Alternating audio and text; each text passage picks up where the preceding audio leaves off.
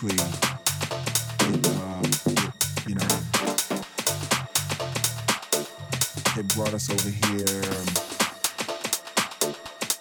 yeah, 15 years ago, John Gettings, um, the guys of NERD, which was Chad, you know, and I hear it and I'm like, they're taking the, the yeah.